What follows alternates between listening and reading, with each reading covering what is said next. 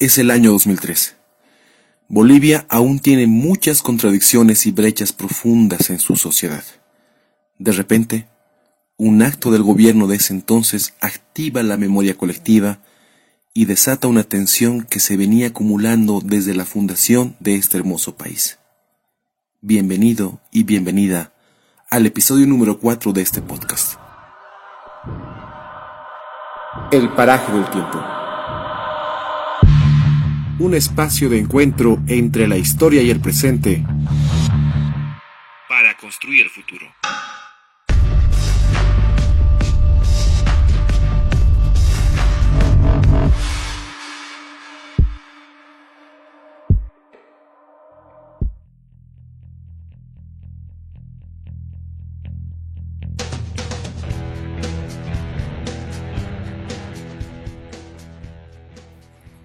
En esta entrega hablaremos de los sucesos más importantes del año 2003, concretamente de febrero y octubre. Estos meses fueron bautizados como negros, como sangrientos.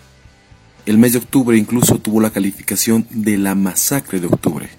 En Bolivia hemos hablado sobre esto en varias oportunidades, se han explorado varias aristas, pero ahora en este preciso momento es importante recordar estas aristas, estos elementos, estas formas de ver a la historia reciente. Porque no hará más de 15 años de lo ocurrido. Es algo que ha marcado la transición en Bolivia. Voy a hablarles de este suceso tan importante porque ha marcado la transición hacia un nuevo horizonte de país. Lo decíamos en la presentación, este momento fue el detonante para desatar una tensión que se había acumulado durante mucho tiempo.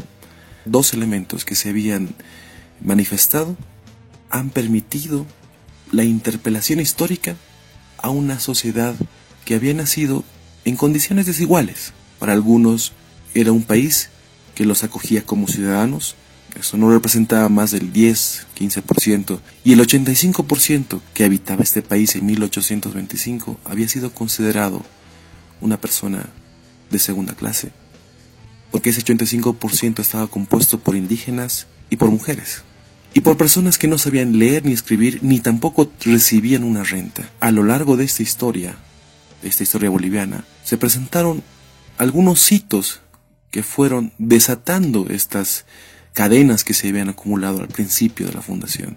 Ya para el año 1952 se había conquistado el voto de la mujer como había ocurrido en otros países muy cercanos. En ese entonces, muy cerquita, estaba Francia, que recién había acumulado ese voto, aunque a pesar de que había sido uno de los primeros países que lo había reivindicado. Y, por supuesto, Bolivia había otorgado la ciudadanía, después de casi 120 años de fundación, a la mayor parte de la población que la habitaba. Estamos hablando de los pueblos indígenas y campesinos que estaban en ese momento viviendo lo que después se denominó la Revolución del 52. Pero a pesar de esto, habían contradicciones que seguían viviendo la gente de ese entonces. Contradicciones muy profundas que no se hacían latente, entre comillas, en el ejercicio de los derechos políticos, sino que más bien se hacía latente en la cotidianidad. Y era muy, muy, muy marcada la diferencia entre ser del campo y la ciudad. Y por supuesto lo es en muchas partes del mundo. Este modelo de ciudad superior y campo inferior fue importado también de otros espacios de ejercicio de poder. Aún así, se fue interpelando poco a poco.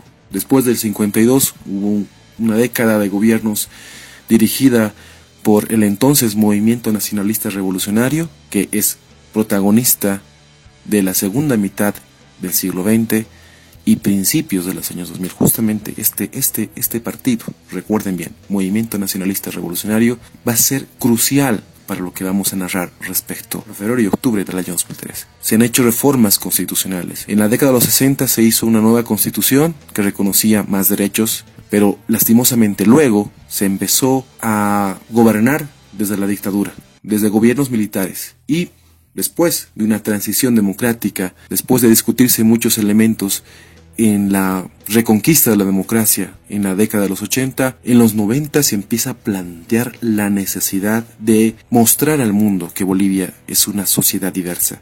Porque eso somos. Una sociedad que se ha sentado en un territorio enorme. Nacimos con dos millones de kilómetros cuadrados. No vamos a ahondar en, en, detalles respecto a qué pasó y qué, qué, no ocurrió, qué fue el culpable de la cercenación de este tipo de territorios, de los territorios que teníamos al nacer. Pero un elemento importante tuvo que ver con la configuración, con la concepción de sociedad con la que nacimos. Y por supuesto, esta concepción que le otorgaba el poder a ciertos espacios de la ciudadanía boliviana no permitió sentar soberanía en estos territorios. Y aún así, un territorio que abarca 1.098.581 kilómetros cuadrados. Estamos en el puesto número 28 a nivel mundial en territorio. Y por supuesto habitan en este espacio geográfico una multiplicidad de culturas. Y también existen procesos sociológicos, procesos sociales que son interesantes y que vamos a ahondar en este podcast. Un elemento importante después de la recuperación de la democracia y lo que significó después el proceso de inserción, de instalación del modelo neoliberal en Bolivia fue que la distribución poblacional se fue achicando en el campo y agrandando en las ciudades. Es un fenómeno que ocurre, por supuesto, cuando uno empieza a trabajar en modelos neoliberales o liberales. Es que las ciudades empiezan a tomar importancia por muchas razones. En el caso de Bolivia se llenaron por eh, migrantes del campo que más allá de encontrar trabajo en las grandes fábricas como debía ser el ideal liberal, encontraron trabajo precisamente en posiciones informales, en puestos informales, en producciones que no estaban sujetas a, eh, a, legalidad, por decirlo así, entre comillas. Y una de esas ciudades que fue creciendo muy, muy, muy, muy aceleradamente fue la ciudad del Alto. Una ciudad que fue concebida primero como un barrio de la sede de gobierno de La Paz y que luego fue ganando su independencia en términos formales en 1986. Eh, se consigue que pueda elevarse a rango de ciudad y rango de municipio a nivel nacional 85 se logra la sección municipal y el 86 se logra eh, el rango de ciudad y empieza a crecer aceleradamente. Pero no es una ciudad común y corriente en términos de globalización, sino que empieza a llenarse de barrios de eh, componente aymara y componente quechua. Más aymara que quechua. Estamos hablando de un 80% de, de composición aymara.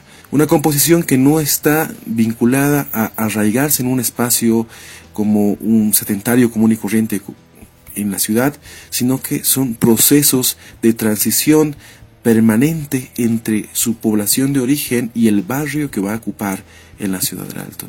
Este proceso que ya nació el 85, el 86, se va a ir incrementando. El, porcentaje de crecimiento de la ciudad del Alto va a ser más o menos del 4% anual en términos de población y expansión de la mancha urbana. Son elementos que son importantes recordarlos porque luego va a ocurrir que esta ciudad va a poner en jaque a un gobierno. Estamos hablando de esto. El podcast que estamos empezando a transmitir tiene que ver con algo que lo decimos en la presentación. Es un espacio de encuentro entre la historia y el presente para construir el futuro. Y justamente vamos a analizar este momento histórico. Un juez en Estados Unidos revoca una sentencia que había declarado culpable y responsable a Gonzalo Sánchez de Lozada de la masacre del año 2003 y le había condenado a que pueda resarcir al menos civilmente a las víctimas de esa masacre. Pero este juez dice que por aplicación de una norma que está vigente en Estados Unidos, se le revoca esta sentencia que lo hacía responsable, civilmente al menos, de la masacre del año 2003. Pero es importante recordar que este gobernante cometió crímenes. Lo digo desde una posición muy personal, como productor de este podcast, pero también lo digo como una persona que vivió ese proceso. Yo actualmente vivo en la ciudad de Sucre, capital constitucional de Bolivia, pero cuando era adolescente viví en la ciudad del Alto y vi de cerca lo que significó este proceso esta masacre en el año 2003. Y lo digo como persona que lo vivió directamente Hay que recordar que entre febrero y octubre, que fueron dos procesos diferentes, hubo más de 80 muertos. Y responsables directos. O sea, no vamos a hablar de órdenes indirectas que se han ido sucediendo. Por órdenes directas del ministro de ese entonces, que respondía por supuesto al presidente, quien usó armas letales para sofocar protestas. Por órdenes directas del ministro de ese entonces de defensa y de gobierno, que respondían directamente al presidente. Armas de guerra, armas de fuego, en el caso concreto del año 2003 fueron órdenes directas y no es cualquier cosa, hay un decreto supremo que lo dice directamente. Vamos a ir un poco repasando lo que ha ocurrido en ese entonces. En febrero, en febrero del año 2003 hubo una revuelta eh, popular, vamos a decirlo así, porque el Fondo Monetario Internacional, y ojo con esto, para la gente que nos escucha en Argentina, porque justamente es esta entidad a nivel internacional que está pidiendo la ayuda el gobierno de, Macri para poder solucionar los problemas que le están atingiendo en este momento, pues eh, en ese entonces el Fondo Monetario Internacional, que era uno de los principales eh, acreedores de la deuda boliviana, le había propuesto, bueno, no propuesto no, le había condicionado al gobierno boliviano que le imponga un impuesto a los salarios de los bolivianos. Pero, bueno, esto ocurre con los salarios altos, pero no con los salarios más bajos. Y eso fue lo que le exigió el Fondo Monetario Internacional al gobierno boliviano para que pueda, de cierto modo, apalear sus deudas. Y estamos hablando de ese entonces, más o menos, de un eh, salario de 50 dólares. El salario mínimo era 50 dólares. Entre 45 y 50 dólares era el salario mínimo en Bolivia con los 45 50 dólares tenías que sobrevivir todo el mes. Y había salarios que no superaban los 80 dólares y era posible, era una imposición para que estos salarios de entre 80 y 100 dólares tengan impuestos. Y estos impuestos afectan el 15, el 10% del total del salario. Esto era un ataque directo, una cercenación directa a la economía de la población y por supuesto la población reaccionó. Para la gente que nos escucha afuera, fíjense que eran entre 80 y 100 dólares los que estaban dentro de esta posibilidad de impuestos. Salarios, estamos hablando de salarios que tienen que alcanzarte para el mes. Eso por supuesto desató una protesta muy importante y los primeros que fueron a protestar fueron los policías. Los policías que tuvieron que recibir, recibir, y también algunos soldados se enfrentaron, eh, y no es la primera vez que pasa en Bolivia, pero este fue un momento icónico del, del enfrentamiento entre la policía y el ejército. Hubo muertos, 14 muertos más o menos en ese entonces, y luego de la revocatoria de esa decisión, pues las cosas relativamente se calmaron, pero hubo 14 muertos por órdenes directas de ministros de Estado que respondieron al presidente.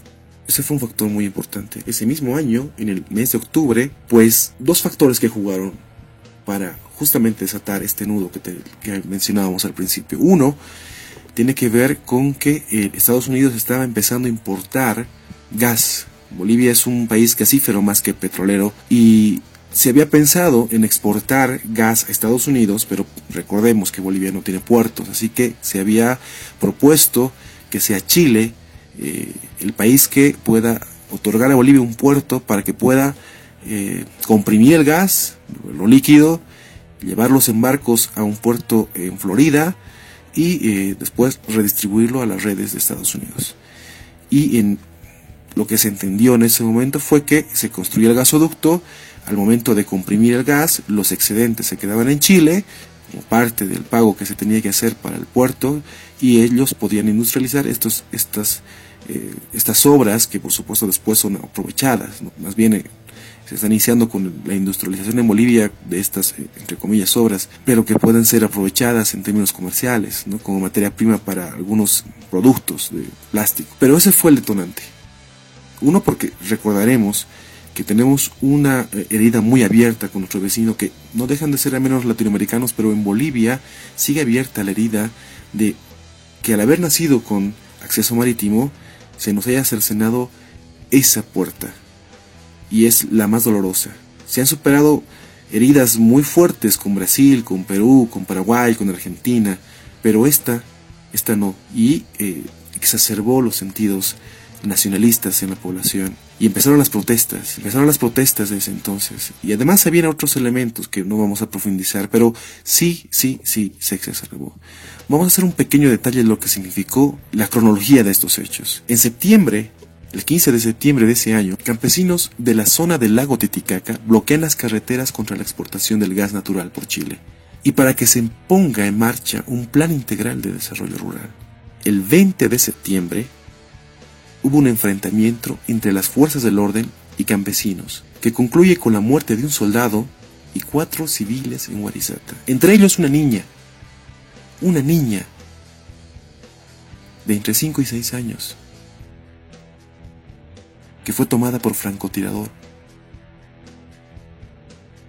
una niña muerta. El 25 de septiembre, la Central Obrera Boliviana, que es la que aglutina a todo el movimiento obrero en Bolivia, convoca una huelga para exigir la dimisión del presidente Gonzalo Sánchez de Lozada y contra la exportación del gas por Chile. El 26 de septiembre los cocaleros se unen a la protesta y el 28 llegan viajeros que llevaban dos semanas retenidos en el altiplano. Hay que recordar, y eso es muy importante, que en el caso de Guarizata fue una coordinación, voy a decirlo así, coordinación entre comillas, que que fue más que evidente una instrucción de la embajada norteamericana para la intervención en ese punto, porque había turistas norteamericanos que estaban varados en la carretera del altiplano. Y fue una intervención eh, supervisada por la embajada, que tuvo esos resultados que acabo de contarles. Un soldado muerto y cuatro civiles, entre ellos una niña. El 29 empieza una huelga general indefinida, el 29 de septiembre.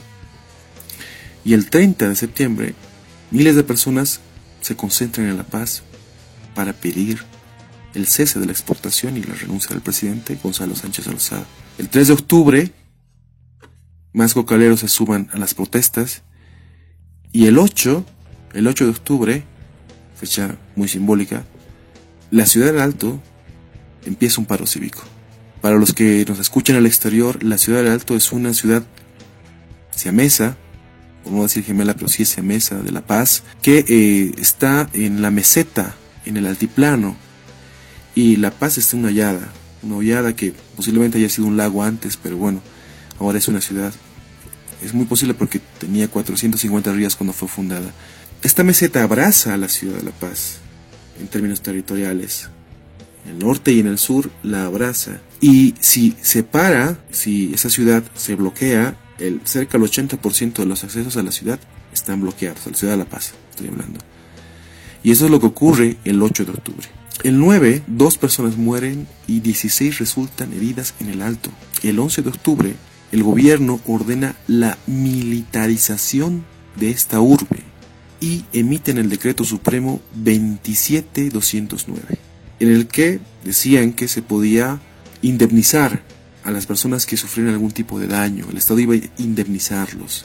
¿Cómo se puede indemnizar una vida? Pero la práctica fueron personas que fallecieron en este paro por armas usadas por el ejército. Y estamos hablando de un gobierno, entre comillas, democrático. Gonzalo Sánchez de Lozada fue elegido con el 22%. Y claro, en ese entonces, eh, quien decidía la elección final del presidente era el Congreso. Y después de una alianza, con el 22% de los votos de la ciudadanía, se logra ungir como presidente a Gonzalo Sánchez de Lozada. Un acto de democracia indirecta, por decirlo así, pero que no era legítima. Y es el presidente, entre comillas, y vuelvo a decirlo, democrático, quien ordena que el ejército pueda resguardar el tránsito de combustible a la ciudad de La Paz. Esto va a ocurrir el 12 de octubre, al día siguiente, y es otra fecha simbólica. El 12 de octubre, que fue muy cuestionado, que se fue bautizado como el Día de la eh, Hispanoamericano, fue el día de, día de la raza, el día del encuentro. Para Dussel, un gran pensador latinoamericano, es el día del encubrimiento del otro. Justo en esta fecha ocurre el mayor número de muertos, 19 muertos. Hay una planta en la ciudad Alto que va a, va a recibir el combustible del Chaco boliviano para poderlo viabilizar en combustible, combustible más viable porque viene comprimido en, tuberías desde el Chaco. Entonces es una planta de regasificación, una planta de recepción de combustible y es justamente en la ciudad Alto donde se concentra una cantidad, un convoy del ejército que va a bajar a la ciudad de La Paz y que en el trayecto van a morir 16 perdón, 19 muertos a causa del ejército. El 13 de octubre el Ejecutivo dice que no va a vender el gas sin consultar al pueblo boliviano. No había ocurrido un referéndum desde el año 1929 en Bolivia. En ese año que no todos los bolivianos y bolivianas podían emitir su criterio a través del voto. El 14 de octubre, y es una fecha que tienen que anotarla, del año 2003, la Organización de Estados Americanos respalda al presidente Gonzalo Sánchez de Lozada. Imagínense cómo actúa esta organización superestatal que teniendo evidencia de que dos días antes había 19 muertos por el ejército, por armas de fuego, no se está especulando, sino que son armas de fuego, aún así lo respalda. Y fíjense cuál es el comportamiento que tiene en este momento con ciertos territorios de Latinoamérica. Y en ese entonces, con evidencias en las noticias, con evidencias en testimonios, con evidencias en videos, con evidencias en fotografías, con evidencias en audios, la OEA aún así le ofrece su respaldo al entonces gobierno de Gonzalo Sánchez de Lozada. El 15 de octubre mueren mineros en Patacamaya, mineros que estaban viniendo marchando desde los centros mineros en Bolivia para respaldar las movilizaciones en el Alto. Justamente Sencata es un barrio minero de población quechua, pero también Aymara, ¿no? El 16 de octubre, Gonzalo Sánchez de Lozada ofrece un referéndum. Ofrece un referéndum y una asamblea constituyente. El referéndum no era vinculante y la asamblea constituyente pues iban a hacerse los trabajos, pero era como una panacea que iba a solucionar el problema. Por ese entonces, eh, Carlos Mesa, que era su vicepresidente, le quita su apoyo, por supuesto sabiendo que este gobierno ya no iba a aguantar más, el gobierno de Gonzalo Sánchez de Lozada, y para el 17 en la tarde, yo recuerdo muy bien, renuncia del presidente. Y es ungido como tal Carlos Mesa. Voy a contarle dos cosas más, ya no solamente con datos. Yo tenía 15 años en ese entonces, en febrero. 15 años y 11 meses, más o menos. Y yo me estaba enlistando en lo que en Bolivia se conoce como el servicio premilitar. Yo quería ser soldado, pero eh, por razones escolares, por razones de formación, eh, mi familia me permitió inscribirme solamente en el servicio premilitar, que es un servicio auxiliar donde te instruyen en temas básicos militares y no haces todo el año, porque en Bolivia es obligatorio el servicio militar y es todo un año de sacrificio, de tiempo, de esfuerzos, para que puedas ejercer tu ciudadanía plena si eres varón, ¿no? y optativamente si eres mujer, ahora, en ese entonces era solamente para varones y que en ese entonces incluso era requisito sine qua non para que puedas acceder a títulos profesionales y para acceder al servicio público. Entonces era como era muy muy muy obligatorio, no, no solamente obligatorio, sino que se te cerraban muchas puertas si es que no hacías el servicio militar. Y esta era una opción para que eh, puedas acceder sin tener que gastar tanto tiempo, porque el servicio premilitar podías hacerlo paralelamente al, eh, a la educación secundaria, porque solamente ibas, ibas los sábados. Yo recuerdo que era justamente el, el 12 y el 13 de febrero, el 12 yo fui a justamente enlistarme y eh, nos recibieron en, en, el GADA 91, que es el cuartel que está en el alto, que es de la Fuerza Aérea, y nos tuvieron todo el día sentados, mirándonos las caras y que hicieron la revisión médica y todo, pero nosotros notamos que había un movimiento del ejército eh, afuera y notábamos que estaban ya con indumentaria para, para poder toparse con, con las movilizaciones sociales. Nosotros pensábamos que era simplemente un ensayo y la verdad no era así. Cuando terminamos las revisiones, el responsable, que tenía el grado de teniente en ese entonces, nos dijo, chicos, las cosas afuera están muy feas, cuídense, no queremos que no vuelvan aquí al servicio militar, cuídense la vida. Esas fueron sus palabras, esas fueron sus palabras para que nosotros salgamos afuera del cuartel. Y para, para sorpresa nuestra, cuando salimos del recinto militar, nos encontramos con una ciudad cuyo movimiento eh, urbano había sido paralizado. No habían mucho servicio público, había silencio en las calles, eh, se escuchaban petardos, se escuchaban voces gritando, eh, se había notado eh, que mucha gente estaba por el centro de la ciudad del Alto, que es la ceja, eh, correteando. Yo lo que atiné a hacer fue tomar un minibús, que es el transporte mucho más, más popular en la ciudad de Alto, que es, un, que es una furgoneta adaptada para, para el transporte público. Y eh, me trasladé al centro y del centro a mi casa. Cuando llegué a mi casa, mis padres y mis hermanos me dijeron, ¿cómo estás? No sé qué pasó. Todo anda bien. Recibí la noticia. Entonces no había, no había redes sociales, no había comunicación instantánea. Tampoco eran populares los celulares. Así que recibí la noticia directamente de mis familiares y por supuesto también de la televisión y de la radio.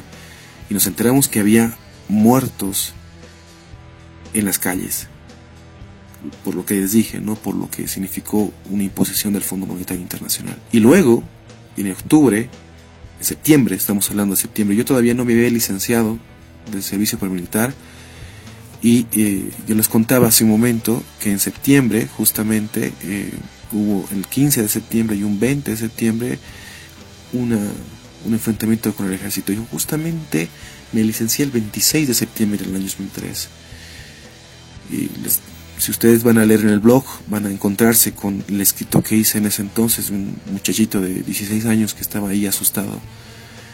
Pero lo que más me marcó, lo que más me marcó fue que eh, jugando, porque changos tendríamos muy, muy jóvenes, en Bolivia chango significa muy jóvenes, jugando con nuestro, con nuestro fusil, que era una K-47, porque teníamos que desfilar frente al presidente, irónicamente teníamos que desfilar frente al presidente.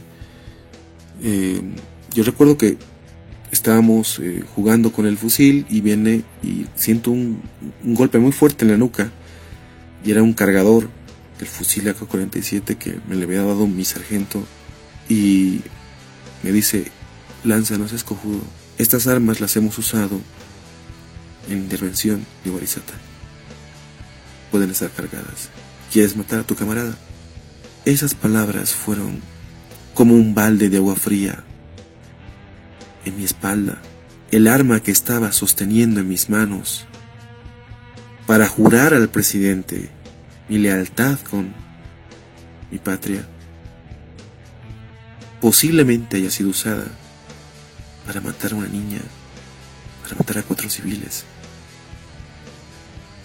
para matar ciudadanos aymaras en Bolivia. Me quedé callado. Me quedé callado y absorto. Y lo único que tenía era pensar, voy a ver al presidente y voy a tener que demostrarle mi fusil que posiblemente haya matado a una niña. Claro que yo no lo estuve en esa intervención. Fueron los soldados oficiales. Los militares no van a esa intervención.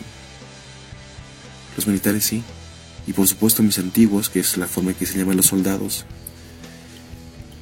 Y mis superiores hayan participado en la intervención de Guarizata. Y nosotros, claro, solo íbamos los sábados, los paramilitares.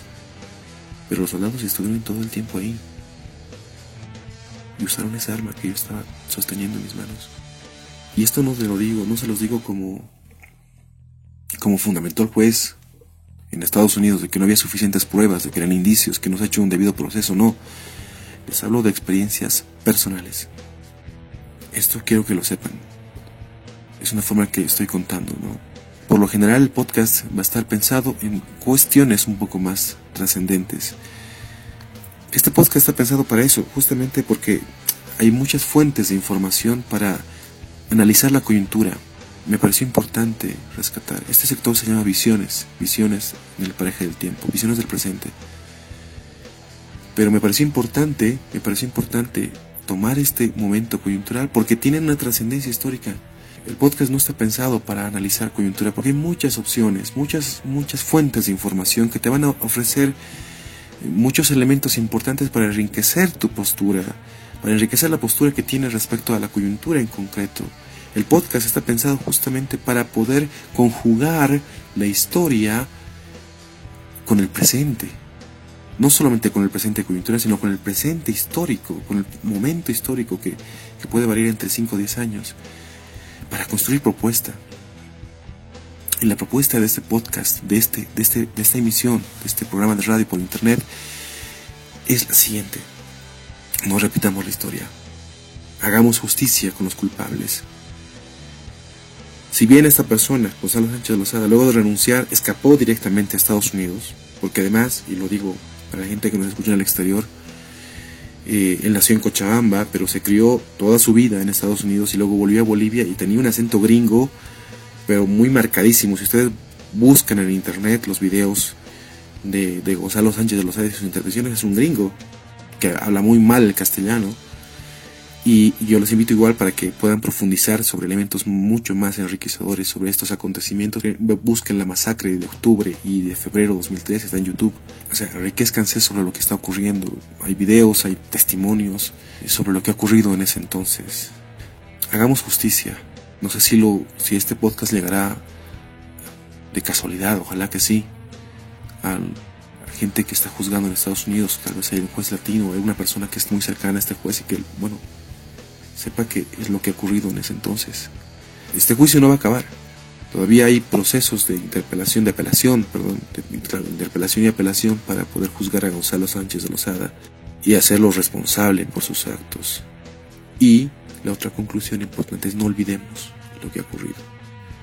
En América Latina está muy marcada la Operación Cóndor, que fueron procesos de dictadura militar orquestada desde las Escuelas Américas, que es eh, la doctrina norteamericana de, del patio trasero, de, mantener a los gobiernos latinoamericanos bajo el control de Estados Unidos.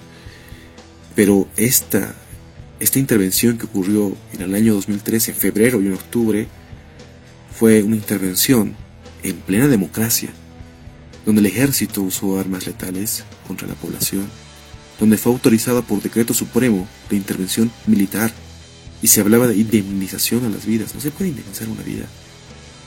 La vida no tiene precio. Claro, por supuesto, ahorita está el juicio civil que más que, que pueda resarcir a las víctimas de, octubre es más bien un juicio moral. Porque Gonzalo Sánchez de Lozada tiene ciudadanía norteamericana. Y es muy difícil su extradición. Estamos ya más de 15 años solicitando la extradición de este ciudadano boliviano que tiene que responder ante la justicia. Pero no olvidemos lo que ha hecho, lo que ha ocurrido. Porque es la forma de entender el presente también. Ya lo contextualicé hace un momento, hay, elementos que se pueden conjugar, que son muy coyunturales. Ese no es el objetivo de este podcast, pero sí, sí es importante recordar. Y creo que me parece importante hablar de esto en esta entrega, en este episodio número 4. Por supuesto, lo que nos escuchan reconocerán que hay elementos políticos, no necesariamente partidarios, pero sí políticos en términos científicos, de organización, de interpretación de la sociedad, de, asumir una postura frente a la historia. Que creo que eso es importante. Las ciencias no son neutrales. La, epistemología te lo dice. La epistemología es una la rama de la filosofía que se encarga de saber cuáles son los elementos que generan conocimiento. Y para eso hay que tomar una postura yo tengo una postura y me parece importante transmitirlas para ustedes. Estamos finalizando ya esta entrega del podcast, con reflexiones y con desafíos para reinterpretar el presente y generar propuestas a futuro. Este tema ha sido un tema apasionante, un tema que todavía requiere reflexión porque todavía afecta no solamente a Bolivia, sino a Latinoamérica en su conjunto, por lo que ha significado en ese entonces las luchas por mejores condiciones de vida. Estoy contento también porque en esta parte voy a contarte del por qué nos hemos asentado un poco de la presencia en Internet, en el podcast y en el blog, debido a que estamos pensando generar una propuesta diferente, con tres secciones. Una sección dedicada a la interpretación del presente, no necesariamente coyuntural, un presente que puede abarcar 3, 4, 5 años, que tiene su base en datos históricos. Otro sector que va a estar dedicado a la literatura boliviana, latinoamericana y mundial. Y otro sector que va a estar dedicado exclusivamente para tratar documentos, artículos, opiniones, hechos que no han sido tratados en la historia oficial, educación formal, o de datos que no han sido visualizados lo suficiente sobre sujetos, históricos, sobre sujetos individuales y colectivos históricos, pero también sobre hechos que han sido determinantes para la historia de los pueblos. En esta idea, en esta orientación que tenemos, que es construir un espacio de encuentro entre la historia y el presente para construir el futuro. Muchísimas gracias por tu escucha y por tu tiempo.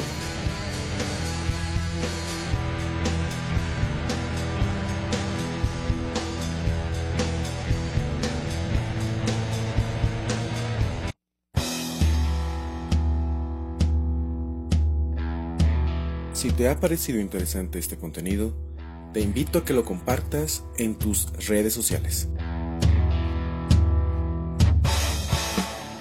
Nos sigas en la página de Facebook, te suscribas a elparajedeltiempo.blogspot.com y a nuestro canal de radio en internet, a nuestro podcast en evox.com o a la plataforma de podcast de tu preferencia. Hasta la próxima entrega.